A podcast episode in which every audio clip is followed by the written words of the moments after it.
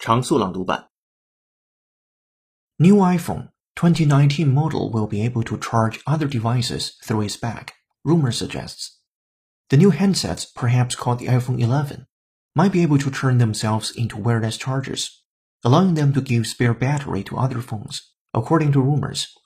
The phones will keep the lightning cables they have been powered up with for years, allowing owners to keep their existing accessories despite continuing rumors Apple could one day move to using USB-C. The feature would not be entirely new. The Huawei Mate 20 Pro is already able to pass its battery to other phones with a feature that the company calls reverse wireless charging. But the development of an early warning system has reversed that trend. But the development of an early warning system has reversed that trend. If you don't have anything suitable, avoid wearing expensive designer clothes and accessories.